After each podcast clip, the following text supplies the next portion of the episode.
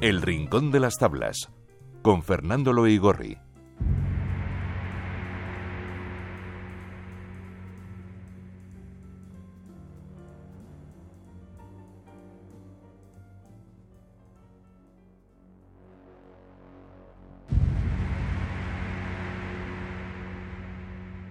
Entre todas las tragedias griegas, Antígona de Sófocles es la más controvertida en cuanto a interpretación. Y quizás ese hecho eh, la convierta en la más interesante de las 31 tragedias que nos han llegado completas de los tres trágicos de los que tenemos textos, Esquilo, Sófocles y Eurípides. Si te parece, Pilar, contemos primero la tragedia y comentemos luego algunas de las interpretaciones que de ella se han hecho. Me parece perfecto. Empezamos con la tragedia que empieza al amanecer delante del Palacio Real de la ciudad de Tebas salen del palacio Antígona y su hermana Ismene. Por medio del diálogo sabremos que son las hijas de Edipo y de Yocasta. De la tragedia Edipo Rey, también de Sofocles, hemos hablado en este rincón y lo podéis escuchar, siempre lo comentamos en los podcasts del programa en la página web de Radio Televisión Española. Bueno, seguimos y contando que una nueva desgracia se abate sobre la estirpe de los labdácidas.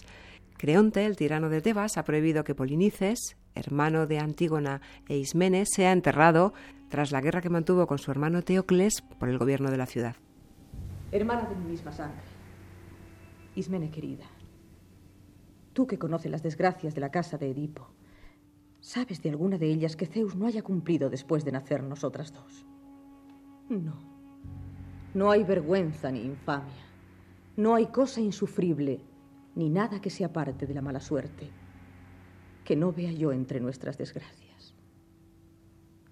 Y hoy encima, ¿qué sabes de ese edicto que dicen que Creonte acaba de imponer a todos los ciudadanos? ¿Te has enterado ya o no sabes los males inminentes que enemigos tramaron contra seres queridos? No, Antígona.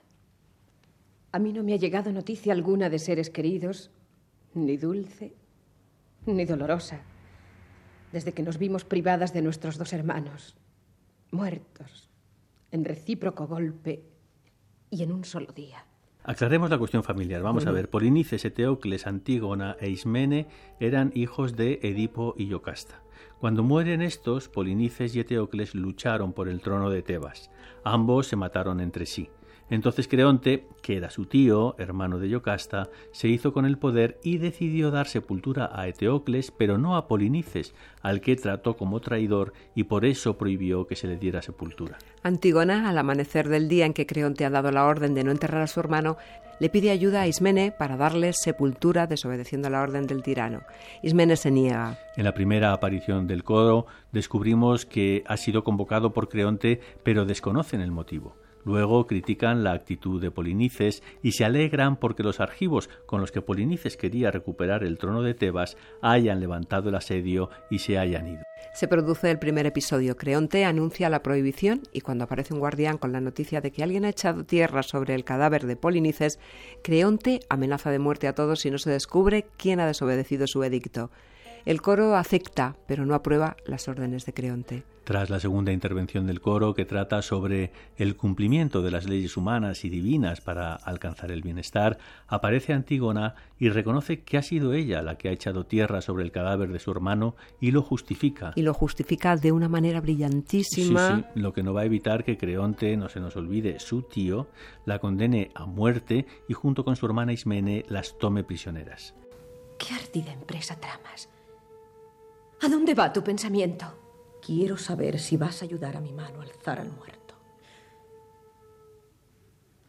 Pero es que piensas darle sepultura, sabiendo que está públicamente prohibido. Es mi hermano, y también tuyo, aunque tú no quieras. Cuando me prendan, nadie podrá llamarme traidora. Irás contra lo ordenado por Creonte. Ay, temeraria. Él no tiene potestad para apartarme de los míos. De nuevo el coro, con un lirismo maravilloso, obra del genio de Sófocles, nos habla del destino de los labdácidas y del destino en general, antes de que se presente en el episodio tercero Hemón, hijo de Creonte y prometido de Antígona, para interceder por ella. Se produce una discusión dura entre padre e hijo que termina con la salida intempestiva de Hemón y con la orden de Creonte de que Antígona sea enterrada viva en una cueva. El coro introduce entonces el tema del amor que prepara de una manera maravillosa el diálogo subsiguiente entre Antígona, camino de la cueva, y el coro. Se lamenta Antígona, el coro la compadece, pero le hace ver que ella sola se ha perdido.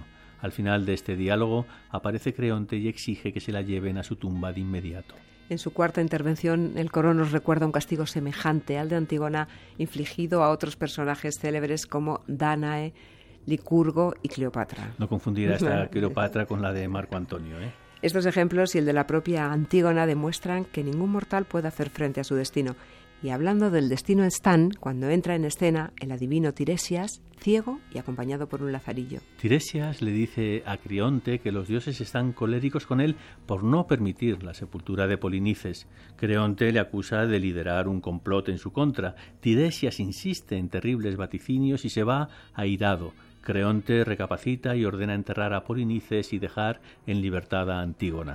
Canta el coro un canto de alegría y de danza llamado Quiporquema, pero la felicidad durará poco, porque tardío fue el arrepentimiento de Creonte y eso tendrá fatales consecuencias.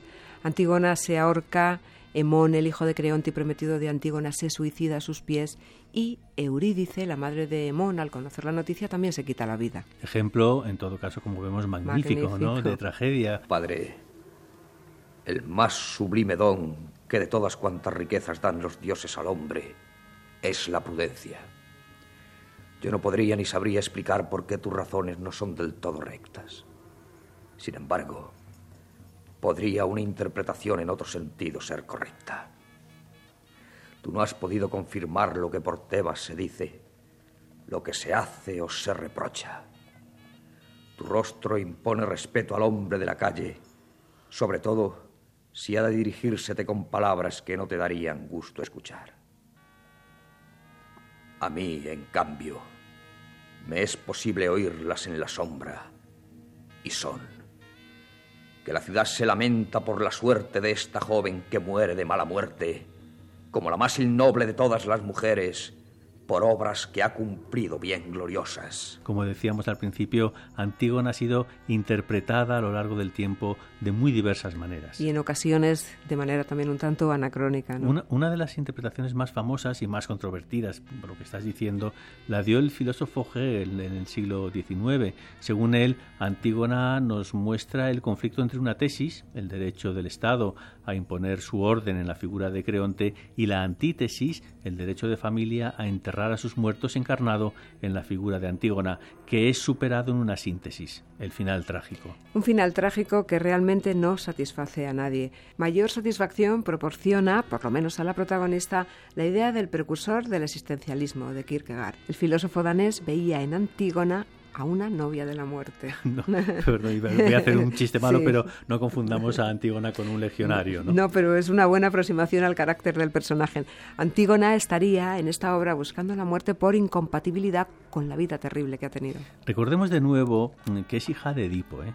y la tragedia de Edipo es también dolorosa y catárquica.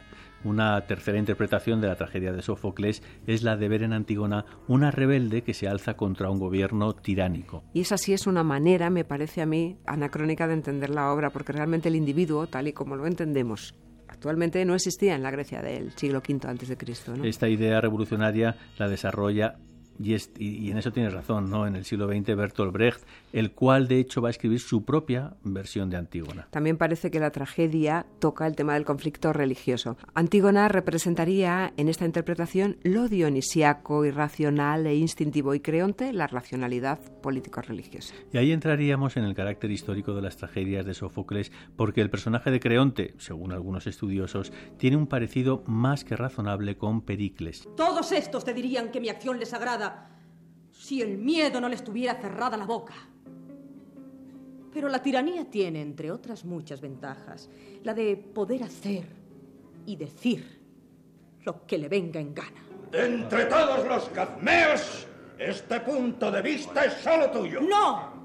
Es el de todos pero ante ti cierran la boca. ¿Y a ti no te avergüenza pensar distinto a ellos? Nada hay de vergonzoso en honrar a los hermanos. ¿Y no era acaso tu hermano el que murió frente a él? Mi hermano era del mismo padre y de la misma madre. Y siendo así, ¿cómo tributas al uno honores impíos para el otro? De todas maneras, y por supuesto sin querer rebatir a los estudiosos, parece que en una lectura primera el conflicto es religioso o de formas de entender la religiosidad. ¿no? Sí, eso parece, y si, nos, y si no nos apartamos ni un milímetro del momento en el que está escrita, podríamos intuir que Sófocles nos muestra un momento culminante ¿no? entre la lucha entre religión y política en Grecia. O como también lo expresa Miguel de Unamuno en su prólogo a su famosa novela La tía Tula. Dice Unamuno que igual que tenemos las palabras paternal y paternidad o maternal y maternidad junto a fraternal y fraternidad, es extraño que no tengamos una pareja de términos referidos a la cualidad de hermana, como por ejemplo sororal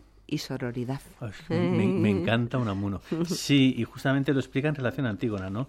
Dice Unamuno que Antígona es una santa del paganismo helénico un oxímoron curioso entre santidad y paganismo. Sí, pero lo llama así porque Antígona sufre martirio por amor a su hermano Polinices y por confesar su fe en las leyes eternas de la conciencia, las del mundo de la inmortalidad en contraposición con las que forjan los déspotas y tiranos como Creonte. Unamuno acentúa ese neologismo de sororidad en Antígona recordándonos que es hermana de su padre Edipo y por lo tanto tía de su hermano Polinices. Y ese deseo de enterrar a sus muertos podría representar también la religión doméstica, la de hogar, frente a la civilidad política y tiránica. ¿no? Fíjate, Pilar, cómo los temas humanos son de eterno retorno, porque hoy en España estamos todavía vueltas con los muertos en las cunetas y el derecho de sus familiares ¿no? a enterrarlos dignamente. Hay muchas antígonas en España hoy en día. Termina un amuno su alegato a favor de la sororidad que se podría definir para que nos entendamos como fraternidad femenina y que encarna Antígona de la siguiente manera. Solo prosperará la fraternidad universal sobre matrias y sororidad, y habrá barbarie de guerras devastadoras mientras sean los zánganos que revolotean en torno de la reina para fecundar y devorar la miel que no hicieron, los que rijan las colmenas. Qué bien piensa uno, ¿eh? Y antes de, despedirme, yo querría hacer una aportación para la comprensión ¿no? de esta obra culmen de la tragedia griega, y es que creo que también Sófocles trata el tema de la ibris. Que viene a ser, Fernando, algo así como la exageración, ¿no? Sí, yo diría, mm, vamos matizándolo un poquito, ¿eh? la desmesura, ¿no? Y esta ibris es para los antiguos griegos lo que para los cristianos es el pecado. Antígona de Sófocles genera un caudal inmenso de pensamientos. Queda por hablar de su estructura, de sus parejas de opuestos, incluso del personaje del guardián, que tiene algo del gracioso de nuestro teatro del siglo de oro. Pero todo eso se lo vamos a dejar a ustedes para que lo saboren mientras la leen.